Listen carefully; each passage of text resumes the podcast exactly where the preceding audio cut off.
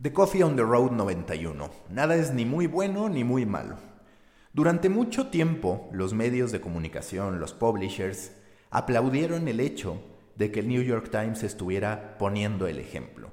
Y por poner el ejemplo, me refiero a cómo construyó un modelo de suscripción que es cierto, le representó una gran diferencia contra el resto pero que también en la perspectiva de muchos habilitaba en los lectores, en los usuarios, en los potenciales suscriptores, una idea, y esa idea era que tenían que pagar por buen contenido.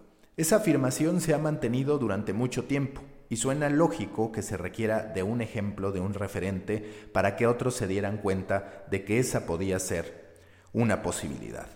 Sin embargo, los cuestionamientos han empezado a surgir. ¿Por qué? Porque en vez de que otros medios parezcan fortalecerse impulsados por el referente llamado New York Times, cada vez se hacen más grandes las diferencias y aquellos que competían con el New York Times hoy no solamente pierden en materia de números, sino que también pierden talento para que el New York Times se siga fortaleciendo. Es curioso, y por supuesto que es parte de una estrategia de posicionamiento, que quien haga esta puntualización, quien haga este comentario, sea Ben Smith. ¿Y por qué resulta curioso? Porque él acaba de dejar BuzzFeed News después de haber sido el líder y el fundador de BuzzFeed News durante muchísimos años para irse a trabajar justamente al New York Times como el columnista estrella de medios. Y ahí entrega una serie de datos que hablan sobre cómo el New York Times está teniendo lo que él considera un monopolio. A mí me parece excesivo el término monopolio, pero lo que sí es cierto es que lo que está construyendo hace que las barreras de entrada sean muy significativas para otros. Les voy a dar, por ejemplo, un número.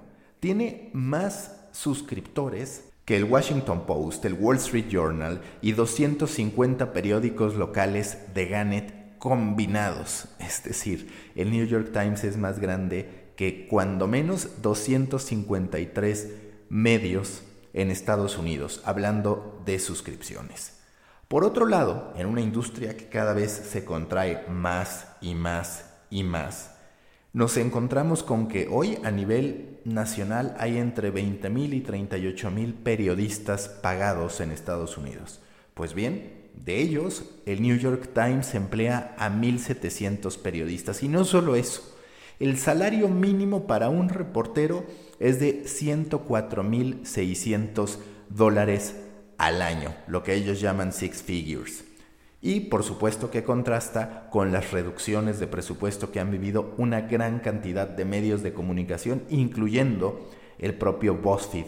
Y por supuesto BuzzFeed News, que ha visto cómo han desaparecido algunas de sus ediciones en otros países y cómo también BuzzFeed News ha dejado, más allá de lo que diga Jonah Peretti de manera oficial, de ser un pilar fundamental para la marca BuzzFeed a nivel mundial y en lo particular en Estados Unidos. Se anuncia también, de acuerdo a esta columna de debut de Ben Smith, que el New York Times está en pláticas avanzadas para adquirir Serial Productions. El nombre quizás no les diga mucho, pero resulta que son los creadores del podcast que marca un parteaguas eh, para la industria del podcasting en términos de comercialización, en términos de alcance, en términos de masificación. Estoy hablando de que ellos, Serial Productions, y como su nombre lo podría indicar, son los creadores de Serial, que representó el gran parteaguas y que acumula en su conjunto con todas las producciones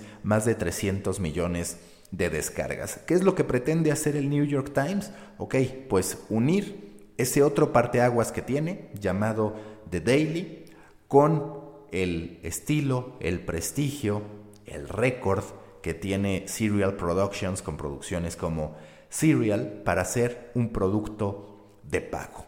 Sí, como Crosswords como Cooking, ahora estaría pensando en ofrecer una plataforma de podcasting que requiriera el pago del usuario. ¿Qué va a terminar ocurriendo? Y es llamativo, el creador de Axios en su momento aseguró que uno de los grandes problemas era que el New York Times se iba a convertir en un monopolio y que los nichos se iban a hacer todavía más nichos, que en medio no iba a haber absolutamente nada. Y lo cierto es que si bien hoy no podríamos hablar de solamente un referente y de otros que están muy por debajo, sí tenemos que hablar de cómo medios grandes están yendo hacia un lado y medios de nicho hacia otros. Los negocios, por supuesto, son diferentes. Muchas veces son los de nicho los que mejor pueden impulsar esas suscripciones. Sin embargo, plataformas como el New York Times han entendido el modo de poder capturar nichos apalancados de su marca principal. Es decir, el New York Times no solamente está tirando al alcance de su producto general, que sí que está entregándole buenos números en suscripciones, sino también desarrollando lo que habitualmente correspondería a otros, es decir, nichos que podrían ser de otros medios de comunicación. Ya se los mencionaba con Cooking, ya se los mencionaba con Crosswords, ya se los mencionaba con el esfuerzo que está haciendo para comprar Serial Productions y terminar generando una plataforma de suscripción en materia de podcasting y también recuerden que está trabajando en parenting. Lo que quiere es crecerlo hasta que llegue el punto en el que el número, en el que las visitas, en el que la recurrencia de las mismas sea tan atractiva como para entonces lanzar una plataforma de pago. Eso sí es peligroso porque estaríamos hablando de que los nichos también terminan yéndose al New York Times. De hecho, y es curioso, el propio Ben Smith critica este monopolio, como él lo llama, del New York Times y llega a ponerse en una situación que podría habilitar otro monopolio. Es decir, hay algunas plataformas en Estados Unidos que se dedican al análisis de medios y contenidos.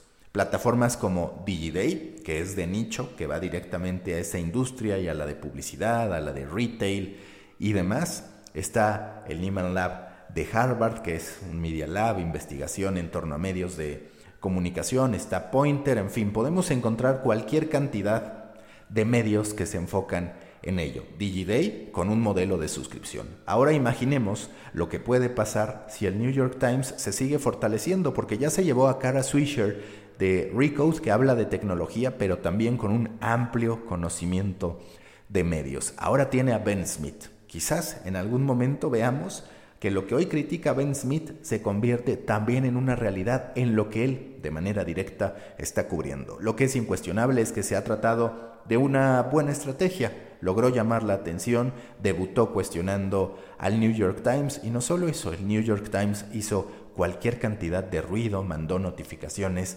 para hablar, para presumir sobre el debut de Ben Smith. Cuando presumes tanto, cuando eres capaz de hacer cosas como estas, es que te sientes muy cómodo en la posición que tienes en la industria. Habrá que analizar si se trata o no de ese término que toca Ben Smith y que algunos rechazan. Incluso yo lo rechazo en toda su acepción y me estoy refiriendo al monopolio. Recuerden que los espero en Proyecto Morona, grupo en Facebook para pequeños creadores de grandes ideas, en el company page de Storybaker en LinkedIn o LinkedIn, como ustedes le quieran decir, y también que los invito a suscribirse a mi newsletter de Muffin, donde cada semana envío lo más atractivo de los medios y el marketing en la industria digital. También estén al pendiente porque estaré haciendo cobertura especial de Adweek, que hoy comienza y estaré publicando distintos episodios, distintos fragmentos, tanto aquí como en distintas plataformas. Nos escuchamos mañana o antes si es que en Adweek surge algo importante.